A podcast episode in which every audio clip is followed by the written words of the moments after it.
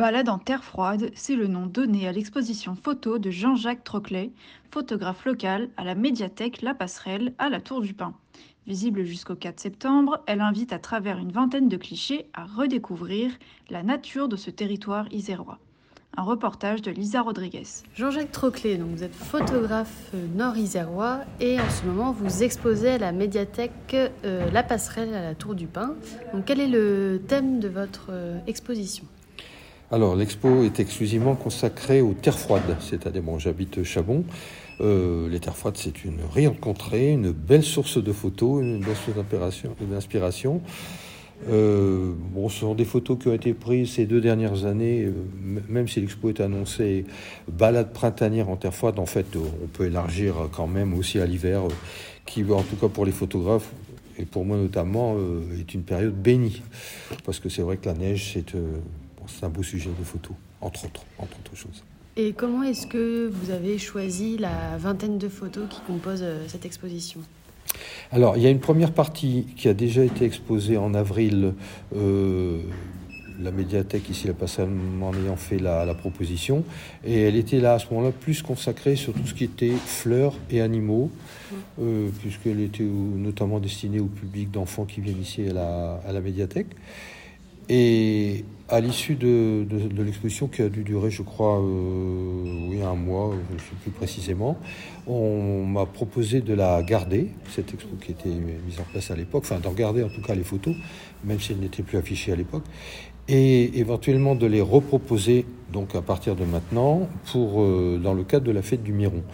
Alors c'est là que moi j'ai pensé que apporter d'autres photos là où elles aussi dans les terres froides pouvaient présenter un intérêt et viennent, pouvaient venir compléter, euh, me semblait-il avantageusement, euh, les animaux et les fleurs. Donc il y, a, il y, a, plus de photos de lieux là ici. Donc on a un ensemble, à mon avis, plus large de photos sur les terres froides, des lieux, euh, des sites que j'aime beaucoup, que j'aime beaucoup visiter à, pied, où je me rends souvent, et puis en regardant les animaux, les fleurs, le tout étant formé de compositions que ces paysages m'inspirent, m'apportent, comme je dis.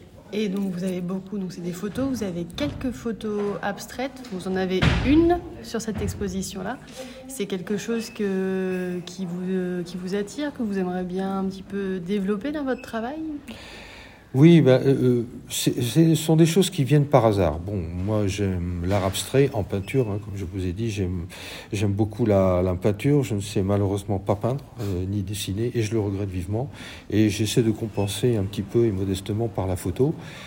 Mais euh, en, ce qui concerne bon, les photos abstraites, je vais me trouver euh, sur un lieu, devant un paysage ou sur un lieu, et puis à un moment, je vais voir une association euh, entre des objets, des formes, des couleurs, ce qui est pour moi l'essentiel d'ailleurs de la photo, c'est-à-dire les compositions. Mais quand vous les prenez, ces compositions à une échelle plus réduite, on peut arriver en regardant une photo ou même euh, en voyant les choses sur place, à ne plus savoir précisément où on est. Et la photo qu'on prend, alors, ne rendra pas compte du lieu, ne sera pas tout simplement une photo reportage. Et c'est vers ça que j'aime bien aller de temps à autre. Quoi. Mais c'est le hasard qui m'y conduit, ou simplement le coup d'œil qui à un moment va être attiré. Et, là, il y aura un besoin irrépressible de prendre la photo euh, et d'en sortir quelque chose d'effectivement abstrait. Et quand, lorsque ces photos sont, montrées ou dans des expos ou, éventuellement sur un ordinateur, et quand on me dit, mais là, on voit pas ce que c'est, il n'y a pas plus heureux que moi. Et donc l'exposition la passerelle, elle est disponible jusqu'en septembre. 2 septembre. Et elle est ouverte à, tout le monde elle est ouverte à tout le monde, évidemment, elle est gratuite, euh, puisque c'est dans le haut en rentrant à droite de, la médiathèque. Alors, il faut faire attention, euh, la médiathèque va prendre ses horaires d'été. Euh, les jours, je n'ai pas ça à partir, mais je crois savoir que c'est 9h-13h, sans interruption, et l'été, donc ça s'arrête à 13h.